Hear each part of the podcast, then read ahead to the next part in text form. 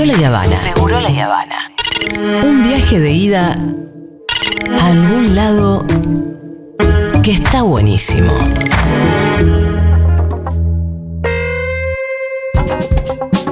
Vamos, aerolíneas, vamos, aerolíneas todavía, che. La aerolínea de bandera. Argentina, Argentina, Argentina. bien, bien agradecido, Rosu, que se subió en un avión último momento. Qué bien. ¿Qué más? ¿Qué más, viejas? El chat de NBI. Agarrá la sota que se te cayó, Julia. ¿Pero quién sos? ¿Quién, ¿Quién mandó ese mensaje? Quiero el nombre y Te apellido. digo una cosa, ¿sabes que cuando, cuando dijiste eso, lo que me llamó la atención es que cuando estabas en NBI no había WhatsApp?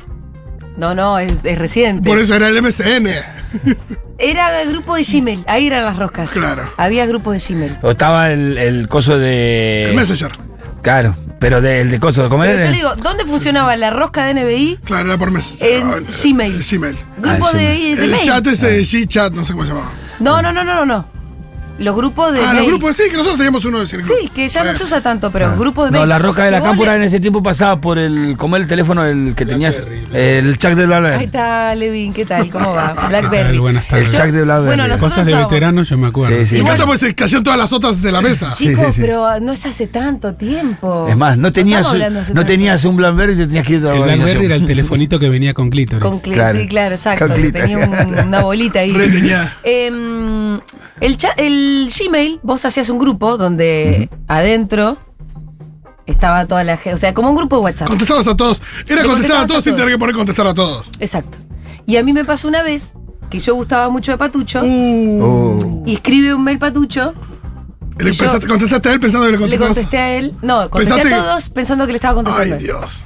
Y cuando puse enviar, me di cuenta de lo que había hecho.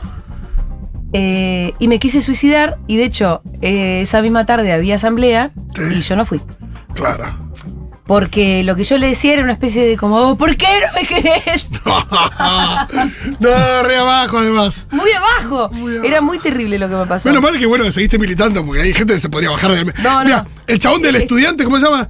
Eh, eh, la mote en la película de Santiago Mitre con mucho menos dejó de militar, con eso ¿eh? se iba, sí, totalmente. Bueno, muy bien. Eh, estamos acá con Santiago Levin. ¿Cómo le va, señor? ¿Qué tal, chiques? ¿Cómo están? Estaba muy buena la charla. Estaba re- re concentrado ahí, flotando entre la vieja tecnología y las declaraciones de amor. Sí, sí. Eso fue lo que me pasó. Capaz que si Bruno es uno que estaba, se acuerda de ese blooper porque todo el mundo se caga de risa. Bien, Santiago, habíamos empezado una especie de. Habíamos esbozado una columna que hoy se va a completar cuando nos empezaste a contar de, de tu jet lag y de cómo había posibilidades de contrarrestarlo porque ya se empezaba a entender qué es lo que pasa en el cerebro con el jet lag. Así que bueno, vamos a hacer una columna de, ¿cómo se llama? Cronobiología. Cronobiología, Perfecto. un poquito de cronobiología, introducción general a la cronobiología y salud. Bien, cronobiología es eh, el estudio de los ritmos biológicos. Los ritmos biológicos son fenómenos rítmicos, es decir, que se repiten con cierta regularidad y que tienen que ver con los tejidos vivos. Eh, algunos ritmos eh, tienen un periodo de más o menos 24 horas, monedas más, monedas menos. Eso se llaman ritmos circadianos, cercanos a un día. Eh, y después hay otros ritmos que son un poco más, este, con, con, eh, menos frecuencia. Por ejemplo, el ritmo de la menstruación, que ocurre más o menos cada 28 días, el ciclo lunar. Un poquito más, un poquito menos. Y hay otros ciclos que son un poco más largos también. ¿Esto qué importancia tiene? Bueno, en el eh, 2017 hubo un premio Nobel a unos investigadores que eh, fueron los primeros en pescar el origen genético, cuáles eran los dos o tres genes que prenden y apagan, que intervienen en estos ritmos 2017 biológicos. dijiste? Sí. Ah, es muy reciente. Ah, es muy reciente, es el premio Nobel, pero el estudio de los ritmos biológicos es bastante anterior. Hay dos animales de laboratorio que se usan muchísimo para esto porque tienen esos genes, los cronogenes, muy parecidos a los humanos, que Los son ratoncitos. los ratones y la mosca, lo que se llama la mosca de la fruta, Ah, mira. que es, eh, es la drosófila melanogaster. ¿Cómo llega un científico a darse cuenta que la mosca de la fruta Tiene tiene los mismos Tiene genes Ritmos crono. Perdón. eh, cronobiológicos similares. Lo- que el el, trabajo- ser humano es como. El trabajo de laboratorio Es muy interesante, es muy interesante. Gente, para darse cuenta de eso, pasa 30, 40 años investigando. La gran mayoría de las líneas de investigación que terminan resultando revolucionarias o modificantes del conocimiento comienzan como, como ideas un poco delirantes.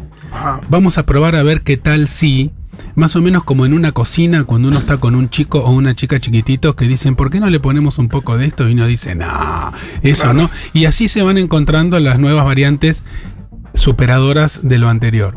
Eh, el trabajo del laboratorio da para otra columna.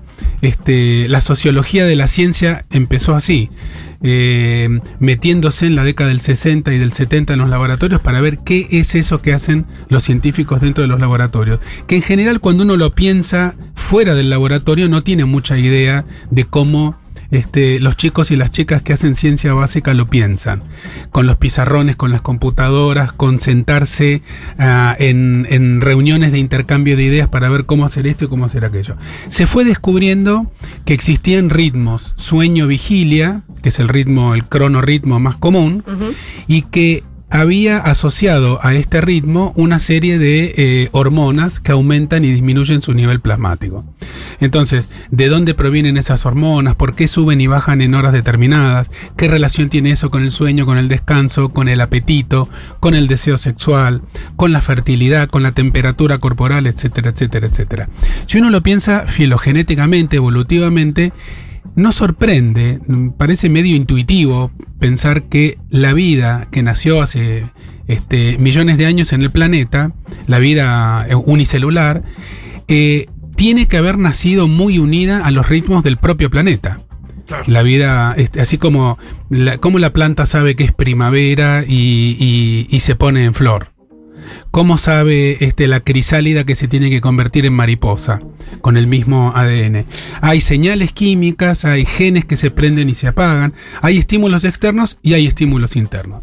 Ok, miles este, de años y millones de años, el ser humano tiene 200.000 años, pero la vida tiene millones de años, este, sobre el planeta, fueron imprimiendo una influencia mutua. El planeta y la duración del año este, y del día terrestre eh, han sido una eh, influencia externa muy fuerte para la materia viva y este mucho de nuestra organización tiene que ver con esa, con esa impronta. Fíjense que Plutón tiene un año, es decir, su, su giro alrededor del Sol son 350 años terrestres o algo así.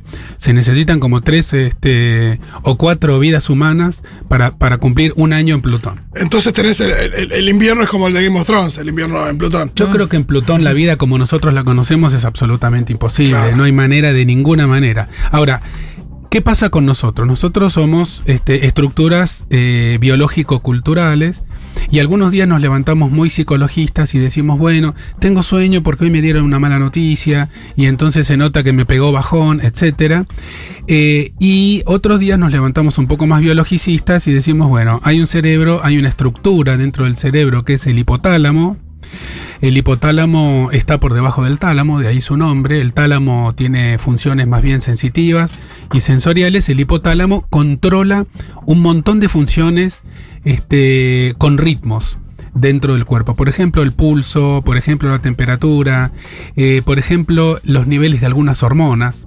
Al núcleo supraquiasmático del hipotálamo en particular, que está arriba del quiasma óptico, por eso se llama así, recibe directamente información de la retina. Entonces el núcleo supraquiasmático sabe cuándo estamos de día y cuándo estamos de noche. Y hay una hormona, que es la melatonina, que se fabrica en mayor medida a cuando no hay luz que cuando sí hay luz. Por eso a los pájaros se los tapa con una lona a la noche para que ninguna luz artificial los joda. Y por eso nosotros a la noche dormimos y durante el día estamos despiertos. Ponele. Viste ¿sí? que eh, hay gente que em, puede dormir sin persiana. Sí, no es mi caso. Yo hay tampoco. gente, hay gente que puede dormir con persiana, sin imagínate. persiana. Hay gente, también existen cronotipos, sí, porque hay eh, rasgos genéticos que forman lo que nosotros llamamos el temperamento, que es el- la parte biológica de la personalidad, el carácter sería la otra. Eh, hay cronotipos, hay este, los, los biólogos hablan de búhos y alondras. Los humanos somos o más diurnos o más nocturnos. Yo soy claramente alondra, yo me levanto temprano y a la noche me empieza a dar sueño, me pega dormir. ¿A qué hora te despertás? 6 de la mañana, 7 ¿Con de la despertador mañana. o sin despertador? Eh, cualquiera de las dos. El despertador es solo por las dudas. sí. El domingo, por ejemplo, puedo levantarme a esa hora, sacar a la perra, dar una vuelta, volver y si está todo Una bien. siestita a las 11 de la mañana. No, no, no, a las mismas, a las siete y media. Me vuelvo a meter en la cama y tiro un ratito más. Ah, mira. Haciendo fiaca, escuchando la radio. Pero mi hijo Pancho, por ejemplo, es exactamente al revés. Él sufrió muchísimo la cursada este, colegio primario en el Lengüitas a la mañana. Sí. El secundario es a la tarde y ahí zafó. Pero levantarlo a la mañana era imposible. Hay mucha crueldad en nuestra organización social diaria porque hay un predominio, se sesga, se prefiere a los diurnos que a los nocturnos. Sí. No, y ni hablar de, de la estigmatización de la persona que no se despierta temprano. Claro, parece. que madruga Dios no. Siempre fue un vago. un montón de cuestiones y para. Bueno, hoy sabemos Pero vos que no te no. levantabas temprano. Yo me levanto temprano, pero se acusa mucho Ah, al sí. tipo. Yo, yo en invierno me levanto a las 7 menos cuarto Bueno. y en verano a las 6 de la mañana. Ahí vamos, fíjense todas las cosas que pueden pasar de afuera hacia adentro y de adentro hacia afuera. El, estos estructuras que se comunican con otras, que liberan eh, sustancias como hormonas, que circulan por toda la sangre en todo el organismo, determinan eh, facilitaciones y dificultades para algunas tareas actividades que uno puede realizar modifican esta eh, liberación periódica de, de hormonas o de sustancias neurales y pueden producir algunas alteraciones. Por ejemplo, eh, así como es totalmente antinatural que a todo el mundo lo hagan despertar a la misma hora para entrar al colegio siete y media, también es totalmente este, tirado por los pelos que existan guardias de 24 horas para el personal de salud. Porque realmente... Ningún cuerpito aguanta bien. no, eso. no, y uno no quisiera llegar a las 3 de la mañana que despierten de un sueño profundo al cirujano porque uno tiene una apendicitis. No, Tampoco no. uno quiere eso. No. Pobre cirujano, cirujana se va a levantar puteando, le va a tardar un rato entender cuándo es dónde y qué es lo que tiene que hacer. Eso produce un deterioro crónico que, va generando un efecto dominó con aumento de peso, aumento de la presión arterial, es decir, disregulación de las cosas que los ritmos se encargan de, de regular. Otro ejemplo son los, este, las profesiones que tienen que ver con, eh, con turnos muy largos o fuera de lo común. Por ejemplo, los pilotos de avión y el personal de cabina, lo que ahora se llama tripulante de cabina de pasajeros, TCP. Antes se llamaba azafata o azafato y ahora ya no. Eh, claramente esta gente sufre mucho estos cambios de, ritmo que los hacen de pronto tener eh, ganas de comer eh, papas fritas con cheddar cuando es la hora del café con leche con una media luna o eh, echarse una siesta a las 12 del mediodía y estar con los ojos como huevo duro a las 2 de la mañana. Es algo que se nota de forma circunstancial, porque no es que a la gente le pasa todo el tiempo, pero en los aeropuertos con la gente cuando está viajando, hay algo ahí respecto de de dónde venís, a dónde vas, los usos horarios y nada, como está atravesado todo el mundo, que te metes en un aeropuerto, esos que tienen como muchas conexiones a las 9 de la mañana y hay gente comiéndose una hamburguesa, Sí, sí, total. gente tomando mate, Sí, gente, llegás a las 7 de la mañana y gente tomando una birra. gente durmiendo, gente despierta, sí, todo. Sí. Totalmente, totalmente. Este, los choferes de larga distancia también tienen esto. Hace 10 días, porque yo viajé en esa línea aérea, una amiga me mandó una captura de pantalla eh, mostrando una noticia que fue más o menos conocida, no tanto, de dos pilotos de un avión intracontinental africano este, de Airlines que se quedaron dormidos, los dos. Y se pasaron media hora del destino, que era la capital En de piloto Etiopía. automático. En piloto automático, cuando empezó a sonar la alarma, uno dijo, boludo, ¿dónde estamos? Este, uh, nos pasamos. Te pasó, tenía que bajar en la parada, uno- uno la parada de Avenida La seguido. Plata, Juan Que- B. Justo de Avenida La Plata. Buah, él- lo dieron la vuelta, este, para aterrizar en San Martín y Juan B. Justo, y lo, y lo lograron 30 minutos más tarde. Yo me imagino que los deben haber despedido apenas bajaron del avión. sí, ¿qué te parece? Pero esa gente claramente tenía lo que se llama el cansancio del piloto. Nosotros decimos jet lag o este lag en castellano podríamos decir retraso. Ahora, me impresionó mucho que vos dijiste, eh, el jet lag se calcula que tardás Eh, ¿Lo podés decir vos? Sí, es un día por cada hora de diferencia. Es decir, que si uno viaja, cuando se viaja hacia el este también, Sí. pero el cerebro se adapta más rápido que cuando se viaja de este a oeste. Es Es, decir, decir, vos decís al pasado. cuando viajas al pasado, cuando vas en contra de la rotación de la Tierra, Es muy loco. cuando salís un día, viajás tardás 25 en horas, llegás recuperarte el mismo un día. día. por cada hora. Un día por, Por, cada, hora, de diferencia del uso horario. Perfecto, si o sea venís de Tailandia, serían 10 días, porque son 10 horas de Y diferencia. si venís de China, son 12, días. Y si venís de Melbourne, Australia, son 13 horas. Claro, yo volviendo de Nueva. Zelanda, que eran 14 horas, Claro. eh, llegué antes acá. 14 Llegué- horas de vuelo, pero no puede haber más de 12 horas de 14 diferencia. no, sí puede haber, porque los usos horarios no son. ¿Ah, sí? eh, este, No, no. Hay usos horarios que pegan vueltas, así, Ah. 12, 13. Se supone que 12 estás en las antípodas, Sí. pero los usos horarios también se Sí, modifican. sí, yo llegué a tener creo que 14 horas de Ah, diferencia. y si hay alguien escuchando en Nueva Zelanda que confirme, pero creo depende de la época del año. Y cuando volví a, a Buenos Aires, llegué casi que antes de lo que había salido, porque el vuelo no era tan largo como Exacto. eso. Bueno, Fue existen. un vuelo transpolar, qué sé yo. Así como existen cronotipos, los diurnos y los nocturnos, también los cronotipos se van modificando con las edades. Los adolescentes necesitan dormir más, más que los viejos. Los viejos empiezan a dormir menos. Entonces el cronotipo tampoco es fijo. Claro. Ahora, ¿qué pasa con lo que decía recién Pitu? Que decía que en invierno le da más fiaca y más difícil de a, mí, me- a mí me cambia muchísimo Bueno, también el cambia, horario, ¿eh? cambia. La estacionalidad cambia muchísimo, al punto de que existe un cuadro en psiquiatría que se llama depresión estacional o empeoramiento estacional de las depresiones. Esto se conoce mucho en, en el hemisferio norte, norte-norte, este, países nórdicos que tienen ciudades Pocas muy al luz, norte, ¿no? muy pocas horas o casi ni una hora de luz durante el invierno. Eh, observaron hace pocas décadas cómo aumentaban los casos de depresión y de suicidio y empezaron a buscar una relación entre una cosa y la otra. Y no solo una relación, sino una terapéutica que a nosotros nos suena un poco extraña, pero que da muy buen resultado, que es la luminoterapia. Entonces, a las personas que padecen depresión estacional se las coloca frente a una especie de tubo fluorescente rectangular de luz blanca que está calculado la intensidad este, en lux o lumins.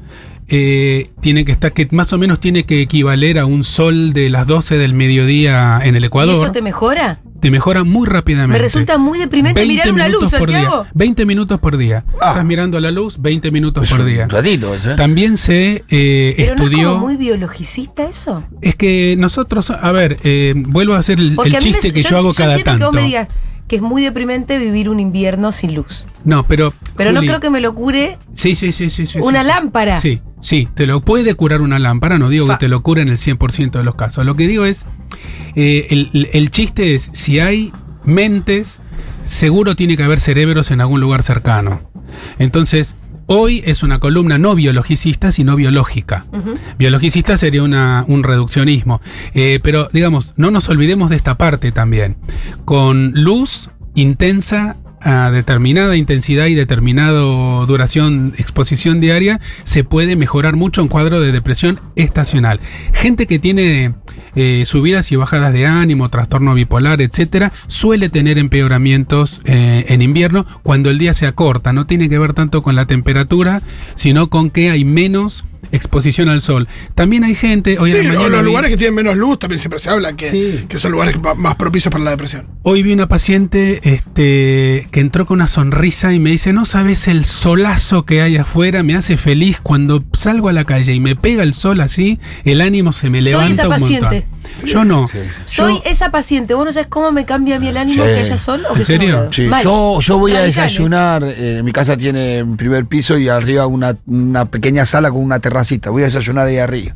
Mirá. Porque es el lugar donde más sol hay. A la mañana me encanta el sol. A mí me, me gusta mucho el otoño, me gusta mucho el cielo nublado, la noche. Tiene la su nieve. encanto también, pero. A mí me gusta o nublado muy despejado. Esos cielos medio como que hay bastante nube, pero no termina de estar nublado y oscuro, me molesta muchísimo. Em, entonces, Santiago, por lo que decís, tendría mucho sentido que eh, la organización social se. Que la sociedad se organizara más en función de, las horas de lupo. Por ejemplo, uno, sus horarios a lo largo del año son siempre los mismos, salvo cuando estás de vacaciones. eh, pero vos, los pibes entran al colegio de noche o con luz, depende de la época. Hay otro problema ahí, Fito. Me parece, y esto lo saben los expertos en el tema, que no soy yo. me- Aparentemente el uso horario de la Argentina está equivocado. No, y Argentina es un país muy ancho para tener uno solo también. Pero además de eso, que podríamos tener dos, tendríamos que estar un poquito más corridos hacia la derecha. No, no hablo políticamente, por favor. ¿eh? Eso ya sucede. Este, más cerca del meridiano de Greenwich. Y no tendríamos que tener la misma hora que Chile, por ejemplo. Entonces acá Claro. tendría que ser de día a las 7 de la mañana, aún en invierno. Pero eso es un problema de... Tendríamos que. En una época cambiamos el horario sí, en invierno. Sí, sí, sí. En una época se hacía eso y ahora no. Ustedes saben que aparte ¿Vieron de... que ahora ya es de día a las 7 de la mañana? Ahora sí, ahora se va alargando el día hacia el equinoccio. Sí, de pero verano. verdad que hay muy poco. En general, salvo que estés como muy. en un rincón muy extraño, que a las 8 de la mañana, eh, 8 y media sea de noche, no, no debería Pero ser En pleno habitual. invierno acá a las Por eso, 8, pero ¿no? acá es muy normal. Sí. Eso tendría que estar corrido un poquito para que eh, eh, sea una hora más, digamos. Estemos corridos un poquito para adelante. Escúchame, muchos mensajes. Muchos me- última, última. eh, esto abre también este conocimiento puertas a posibles tratamientos farmacológicos, no solo con la melatonina que ya se usa, con resultado dispar, como dijo Julia la semana la pasada, sino también, ustedes saben que existe un premio, aparte del premio Nobel, existe un premio en broma que se llama Ig Nobel, que Ajá. quiere decir como innoble en inglés, que se da a resultados científicos cómicos. Eh, un equipo de la Universidad Verdaderos, de pero, Quilmes, pero cómicos, verdaderos porque pero todavía no hay una cómicos, aplicación seria. Eh, descubrieron en la Universidad de Quilmes que eh, se mejoraba mucho el fenómeno químico del jet lag en ratones tomando Viagra. ¿Qué le pasa a los ratones tomando Viagra? Eh, mejoran mucho, se adaptan más rápido al cambio, este, al cambio de uso horario. Lo cual Eh, no ¿puedo estamos. preguntar esto? Para, el, el- Sí, el también estudio se de usa campo- cuando vas a la altura. Para... ¿Estudio, Claro. el estudio de campo ahí implica ratones viajando? No, implica, eh, implica ratones metidos este, en cajones oscuros.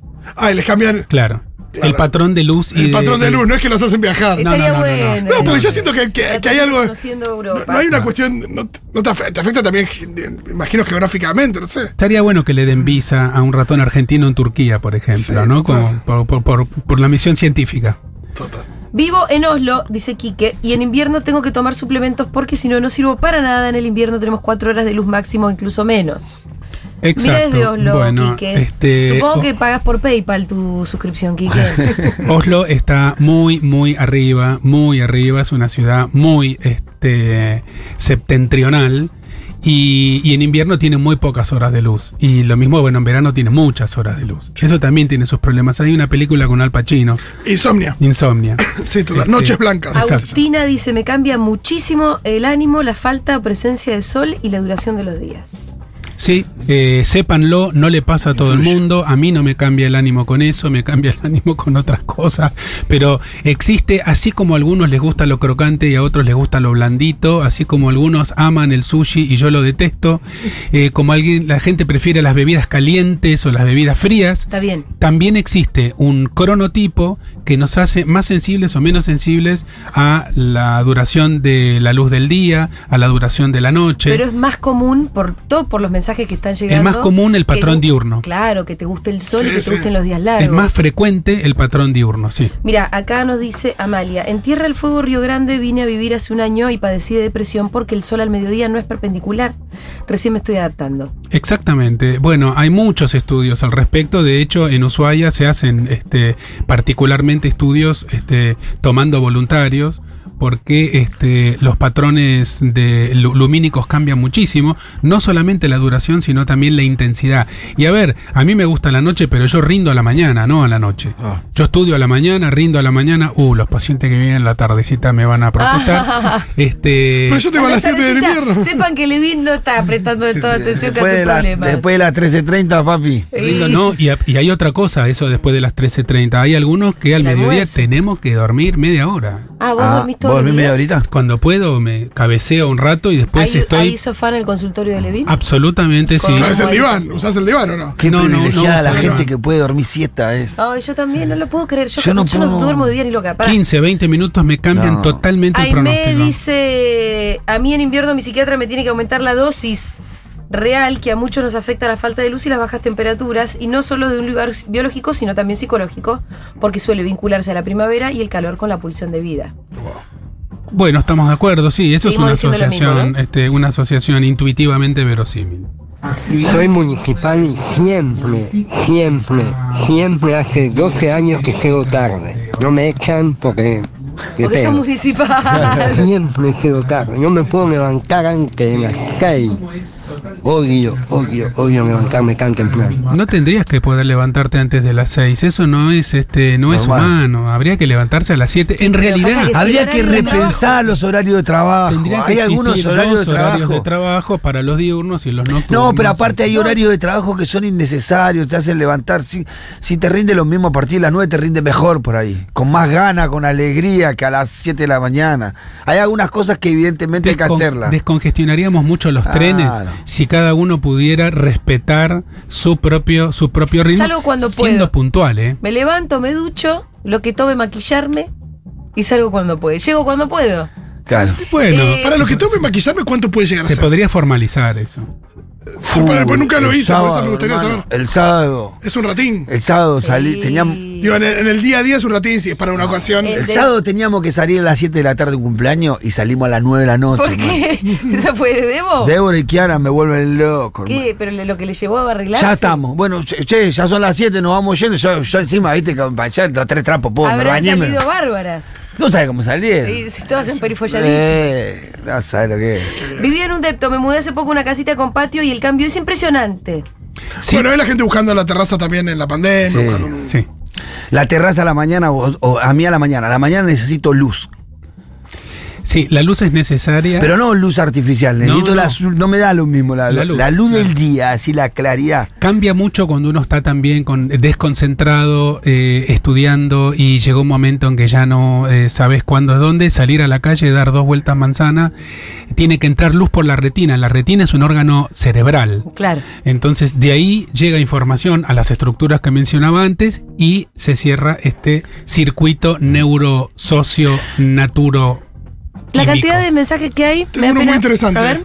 Hola Seguroles, súper identificada con la columna de Levin. Trabajo en turnos rotativos. Una semana de mañana, una semana de tarde. Ay, qué difícil. Una semana de noche. No, no. Siempre tuve problemas para conciliar el sueño. Sí. Tuve episodios traumáticos hace unos Eso meses. no debería ser permitido. que derivó en una depresión. Mi psiquiatra apuntó a una higiene de sueño y un tratamiento específico para poder establecer ritmos de sueño más estables. Los horarios rotativos son un desquicie para la vida. Total. Sí, no, Totalmente eso no de debería ser legal eso. Lo firmo, debería ser ilegal. Ilegal debería ser. totalmente. Sí, ¿Y sí, por sí. qué en vez de tener una persona que trabaje siempre a la misma hora y otra que trabaje en otro horario, tenés que estar rotando a la gente? La trastornada, ¿cuándo carajo va a tener un, reloj biológico como la. No, no, es. Eh, si no te- si no sé mal- Perdón, cuando estos trastornos de los cronorritmos producen mayores infartos, mayores Ah. problemas metabólicos, mayor diabetes, mayor hipertensión. El, el cuerpo paga, no solamente el psiquismo, el cuerpo paga un costo muy, muy alto. Eh, La, la melatonina es una sustancia que produce el cerebro. Sí. Y que la empieza a producir cuando empieza a caer el sol. Exacto. Claro. ¿no? Es- Eso normalmente cuando está este, esa vía está preservada y está sana, eso es lo que sucede. Claro. La glándula pineal, que está, que los antiguos la llamaban el tercer ojo, está más o menos entre Ajá. las cejas, hacia adentro, eh, es la que recibe la información del núcleo, del hipotálamo supraquiasmático y, y aumenta o disminuye. Quiero leer este mensaje. Eh, estoy viviendo en Londres. En enero es terrible porque se hace de noche a las 15.30. Existe un día que llaman Blue Monday, el segundo lunes de enero. Porque es el día con la mayor tasa de suicidios del año. Mezcla de frío con falta de luz. Y mi sensación es que la gente escabia un montón, un montón, un montón en invierno. Sí, eh, esto es es interesante lo que dice la oyenta. Habría que formalizarlo un cachito más, pero como observación está El muy oyente. buena. Nico. Eh, tenemos muchísimos mensajes, pero tenemos poco tiempo, así que vamos a despedir a Levin hasta el lunes que viene. Me gustó mucho este tema y a la gente también, ¿eh? Continuaremos, continuaremos, Sí, porque ¿por qué tiene no? muchos corolarios y muchas derivaciones. Dale, por supuesto. Hasta el lunes. Besos.